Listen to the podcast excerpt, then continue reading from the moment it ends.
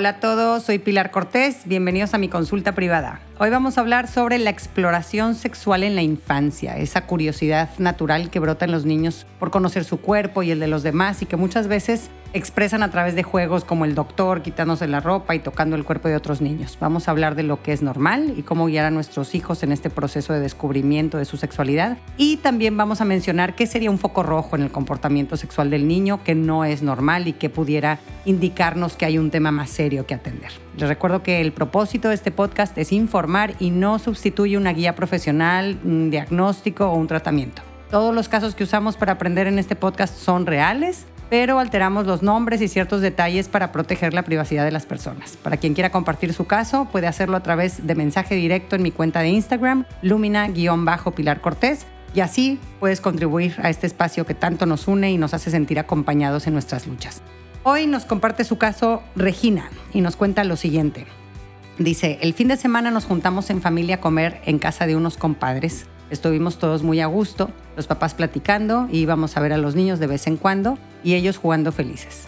Las niñas traen de moda grabar videos haciendo payasadas normalmente muy inocentes, pero esta vez, para no hacerte el cuento largo, al día siguiente, al revisar el iPad que usa mi hija de 6 años, nos dimos cuenta que se habían tomado fotos desnudas, una a la otra.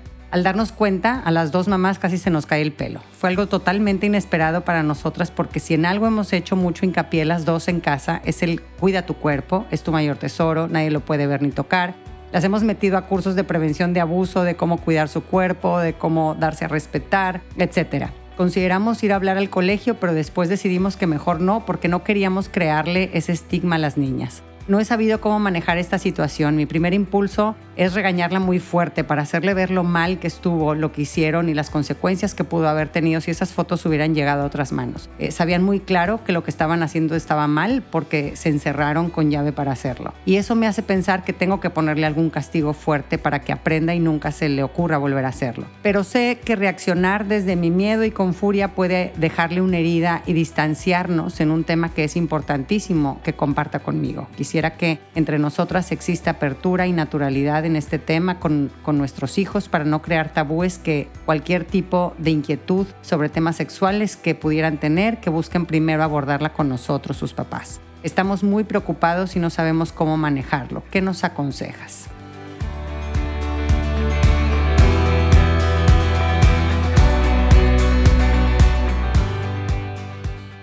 Muchísimas gracias, Regina, por compartirnos tu caso y con él ayudarnos a derribar tanto secretismo y tanto tabú con los temas sexuales. Nuestra generación creció tan reprimida y desinformada sobre temas de sexualidad y como bien mencionas, Regina, con un estigma enorme que a los papás nos da vergüenza y miedo contarlo, entonces peor lo vivimos en soledad y sin apoyo como si fuéramos los únicos disfuncionales que les está sucediendo una situación así. Así que te agradezco que compartas por aquí tu experiencia para acompañar a tantos papás en situaciones similares y que no saben qué hacer o a quién acudir. He recibido muchos este, mensajes o muchas preguntas relacionadas con, con este tema y, sé que, que, va a hacer mucho, mucho bien. Y así vamos a poder ir cambiando como sociedad y, poder hablar con más naturalidad sobre temas sexuales y acabar con tanta ignorancia, pues que venimos heredando de muchas generaciones atrás. Así que empecemos por entender cuándo empieza el niño explorar y reconocer que es un ser sexuado. Y aquí los primeros brotes ocurren cuando el niño es muy chiquitín. Ya a los, a los siete meses, cuando les cambias el pañal, por ejemplo, muchos niños tocan con su mano sus genitales como una forma de exploración y para darse una sensación de placer también, ¿no? Desde que son bebés, exploran su mundo usando sus cinco sentidos,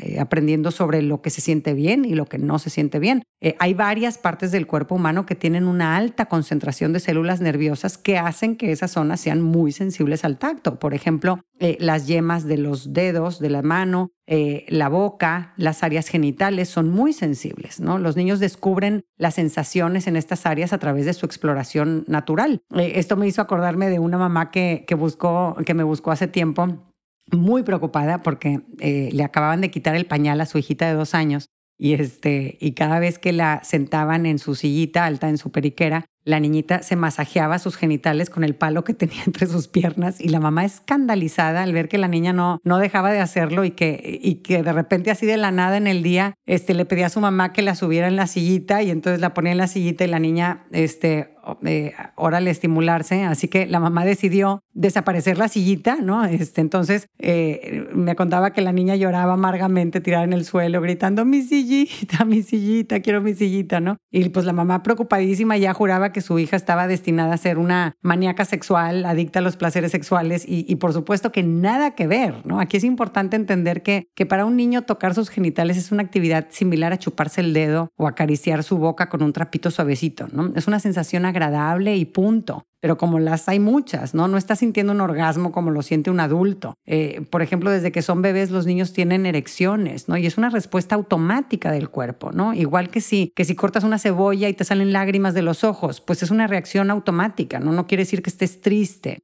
estos comportamientos sexuales que vemos en los niños son muy diferentes de, los de los adultos, ¿no? En los niños chiquitos las reacciones del cuerpo no involucran una fantasía sexual, son solamente algo que se siente bien y es relajante, punto. ¿no? Otra cosa que es importante entender es que entre los dos y los cinco años eh, no tienen o no entienden de límites físicos, ¿no? Y por eso este, para ellos pues, puede resultar una reacción muy normal, por ejemplo, jalar el pene de su papá si se están bañando juntos, ¿no? Más de un papá me ha contado en consulta que esto les ha sucedido y lo incómodos y confundidos que se sienten cuando esto sucede, ¿no? Y es que los niños sienten curiosidad por el cuerpo humano desnudo y quieren conocerlo, tocarlo. Recordemos que ellos aprenden a través de los sentidos, especialmente el tacto. Así que les interesa entender las diferencias entre el cuerpo de la mujer y del hombre y cómo es diferente el cuerpo de un niño al de un adulto. Entonces, eh, que lo hagan no es una señal de alerta o que sea un irrespetuoso o, un futuro abusador, ¿no? Nada de eso, ¿no? Y en casos así, solo una corrección sencilla basta, como no tocamos los genitales de otras personas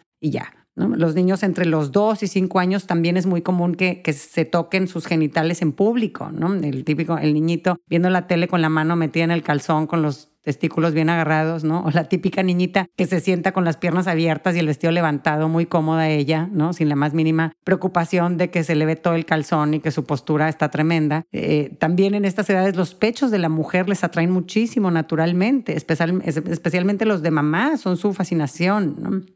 Disfrazarse del sexo opuesto de vez en cuando en estas edades también es parte de la exploración natural de la sexualidad y, de los diferentes roles. Eh, los niños imitan comportamientos de otros niños y de los adultos y juegan al doctor, a la casita o al papá y a la mamá con otros niños. Ahora pasemos ya directamente a los juegos sexuales entre niños chiquitos. Es verdad que el desarrollo natural del niño muchas veces incluye un grado de exploración enfocada en los genitales y su curiosidad sobre comportamientos sexuales. Eh, jugar al doctor, quitarse la ropa con amiguitos, analizar y tocar su cuerpo eh, y el de otros es una forma en la que los niños buscan aprender sobre sí mismos y sobre los demás y conocerse. Así que vamos a hablar ahora de en qué consiste un juego sexual entre niños que cae dentro de la normalidad eh, y lo vamos a comparar con lo que sería un juego no apto para el sano desarrollo sexual del niño.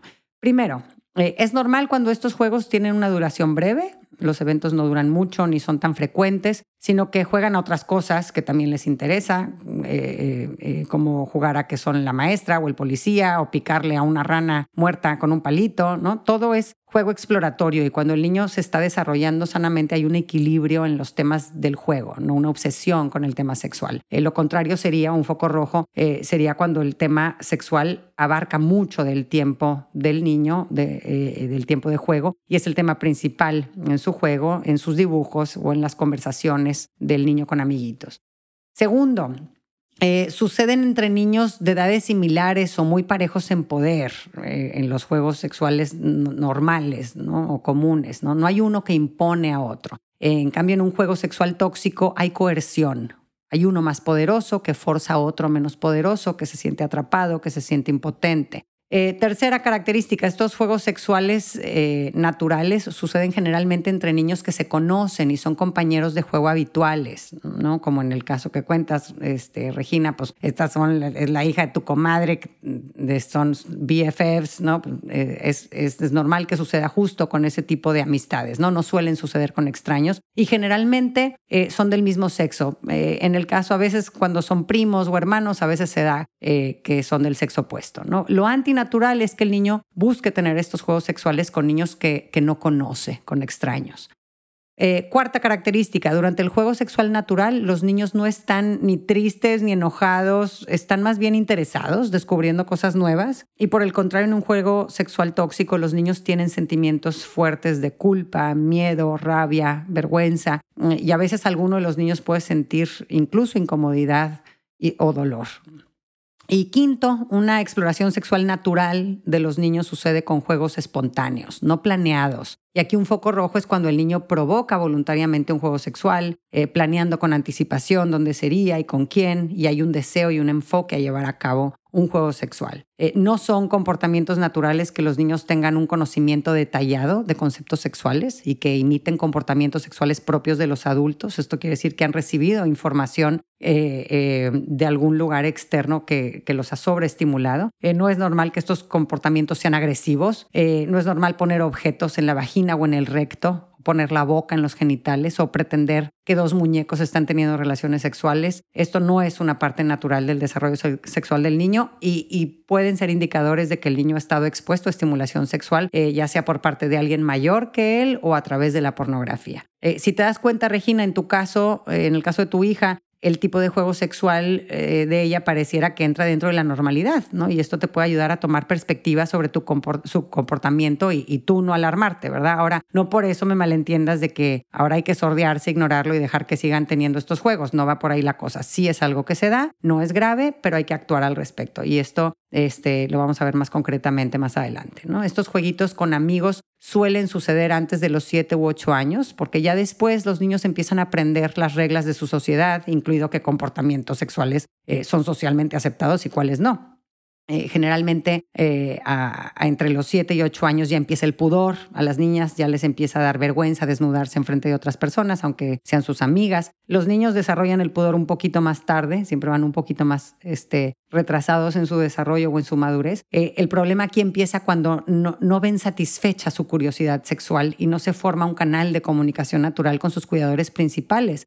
cuando papá y mamá tratan el tema de la sexualidad o del cuerpo humano con evasión, con represión, con castigo, con miedo. Entonces el niño suele salir a buscar otras vías para buscar respuestas, ¿no? Eh, como programas de televisión, páginas de internet, canciones de Bad Bunny, películas o videos en Instagram o TikTok, y ahí es en donde empieza el desmadre serio, ¿no? Porque en, ese contenido generalmente el niño se encuentra con la cara deformada y tóxica de la sexualidad, no con una versión sana y ordenada. Eh, la generación de nuestros hijos está siendo expuesta como ninguna otra a contenidos sexuales explícitos, lo cual tiene un impacto enorme en el comportamiento sexual del niño. Eh, muchas veces el niño ve pornografía o algún video con contenido sexual estimulante y esto le siembra una curiosidad no natural que después lo lleva a repetirlo con un amigo. Eh, hoy en día tenemos que estar súper, súper pendientes y monitorear lo que les bombardean a nuestros niños los medios de comunicación, YouTube, redes sociales, incluso en videojuegos como Grand Theft Auto, en donde puedes ir a ver strippers o tener sexo con una prostituta, ¿no? Ahora sí, pasemos a la práctica. ¿Qué podemos hacer para guiar y ayudar a nuestros hijos a satisfacer su curiosidad sexual en forma constructiva y que tengan un sano desarrollo de su sexualidad? Número uno, no reprendas negativamente a tu hijo. Sé que te sientes tentada, Regina, a castigarla, a hacerle ver clarísimo que ni de chiste esto se permite, etcétera, pero la forma de hacerlo no es eh, con castigo, no es con este, metiendo miedo, ¿no? Por más incómodo que te sientas o por más miedo que te provoque, nada de dar manazos si se está tocando sus genitales, nada de gritos de alarma, nada de amenazas, nada de castigos, eh, por supuesto nada de mentiras. Si te sigues tocando se te va a caer o, o, se te va a poner negro, no, nada de eso, ¿no? Es muy importante cuidar que tu hijo no asocie su curiosidad y su impulso sexual con algo negativo, algo prohibido, algo malo. ¿no? Su curiosidad y su impulso sexual están perfectamente sanos, son buenos, son parte de su naturaleza y lo único es que necesitan que sus adultos les expliquen y los guíen en qué consiste el orden sano de nuestra sexualidad. ¿no? Eh, normaliza su comportamiento y cuida que no se sienta que es una niña mala por haber hecho lo que hizo. Eh, y dile que es normal que no sepa cómo comportarse eh, y sobre lo que es adecuado, porque está chiquita y que tú para eso estás, para irle enseñando. Número dos, usa esta oportunidad para convertirla en una experiencia de aprendizaje. Explícale las reglas sobre cómo nos relacionamos y cómo manejamos nuestra intimidad. Y aquí te pongo algunos mensajes que puedes transmitir a tu hijo o hija sobre su curiosidad sexual y los juegos sexuales. Eh, por ejemplo, ¿es normal que quieras conocer el cuerpo humano porque es algo interesantísimo y maravilloso? Aquí en casa, con papá y mamá, te vamos a ir acompañando en el descubrimiento del cuerpo, cómo es, cómo funciona, para qué sirve, cómo va cambiando. Eh, les puedes decir, es normal que sientas placer al tocar ciertas partes de tu cuerpo porque hay algunas zonas del cuerpo más sensibles, como la boca, las puntas de los dedos de la mano y los genitales. Eh, importante es decirles, no tocamos nuestros genitales en público. Explícale que son zonas que suelen, suelen estar sucias porque pues por ahí sale su pipí y que si se los anda tocando, pues ahí va a andar embarrando pipí por todos lados, ¿no? Es un tema de higiene. Eh, si queremos sentir placer, hay que explicarles. Si queremos relajarnos, podemos hacerlo de diferentes formas, como abrazando un peluche, acariciando tu boca con un trapito, cubriéndonos eh, con una cobija suavecita, brincando en el brincolín, también es una forma de recibir placer con nuestro cuerpo, o con caricias y abrazos de mamá y papá. Eh, también es importante decirles, no enseñamos nuestro cuerpo desnudo a personas fuera de la familia. Y ahí procuren ser muy coherentes con este tema con las personas que te ayuden en casa, porque si no, luego resulta confuso para los niños. Diles no tocamos los genitales de otras personas, ni fuera ni dentro de la familia. Y si lo hacen, simplemente corriges y ya, ¿verdad? Acuérdate, ¿no? Si están bañándose y quiere irle a agarrar ahí a su hermanito, acuérdate, no tocamos los genitales de otras personas, ¿no? Este, ni otros deben de tocar nuestras partes íntimas. Papá y mamá solo las pueden tocar para limpiarlas mientras tú aprendes a hacerlo solito o solita. En el episodio 21 de, la primera temporada de mi podcast pueden encontrar más ideas de cómo educar. El episodio se llama Errores y aciertos en la educación sexual. Y para quienes quieran ir más a fondo, en mi página hay un tallercito de una hora y media sobre educación sexual en el seno de la familia que también les puede dar más herramientas para manejar este tema con los hijos. Digo, los niños en general responden muy bien cuando se les da información clara y tienen la oportunidad de hacer preguntas y se les explican las cosas a su nivel.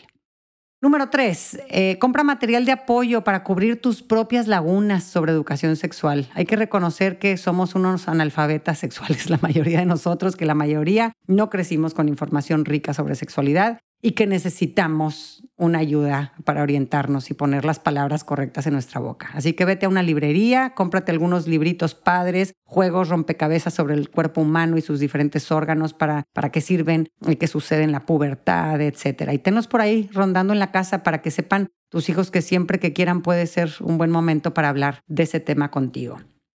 Número cuatro, quítale el secretismo, el tabú, lo prohibido al cuerpo humano entre los miembros de la familia. En casa manejen la desnudez con naturalidad. Es sano que conozcan los cuerpos desnudos de los hermanos y de los padres cuando son chiquitos. Eh, ya hacia la adolescencia es cuando empieza naturalmente el niño a buscar más privacidad con su cuerpo, eh, eh, incluso con los miembros de su, propia familia. Pero antes no.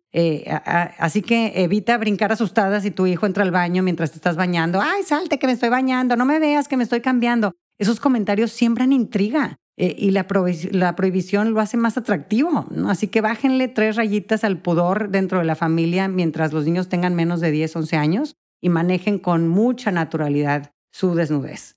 Y por último, si ves que tu hijo ya lleva teniendo este tipo de juegos en forma recurrente y que ya está de alguna forma, no quiero decir adicto, pero pues sí enganchado con el placer y la adrenalina que le provoca, eh, pues es necesario ayudarlo a vivir un periodo, digamos, de, detox, ¿no? O sea, eh, durante un mes supervisa lo más de cerca y elimina todas las posibilidades de que suceda un juego sexual. Eh, que no vaya a casa de amiguitas o amiguitos, invita a un amigo o amiga, siempre este, que estés tú o alguien de tu confianza supervisando, las puertas de los cuartos se mantienen abiertas, por supuesto sin llave, eh, y si se quieren disfrazar y estar cambiándose de ropa, que se metan una por una al baño. Eh, a los niños les gusta sentir que sus papás están pendientes de ellos y que los tienen supervisados, cuidados eh, y que les ayudan a cumplir las reglas que, que nos permiten convivir armoniosamente en sociedad. Muchas gracias por escucharme. Espero que en tu familia puedan celebrar, maravillarse y cuidar el regalo tan hermoso y sagrado de nuestra sexualidad y que podamos ser para nuestros hijos un puerto seguro a donde acudir para exponer sus dudas y expresar sus sentimientos. Un abrazo a todos.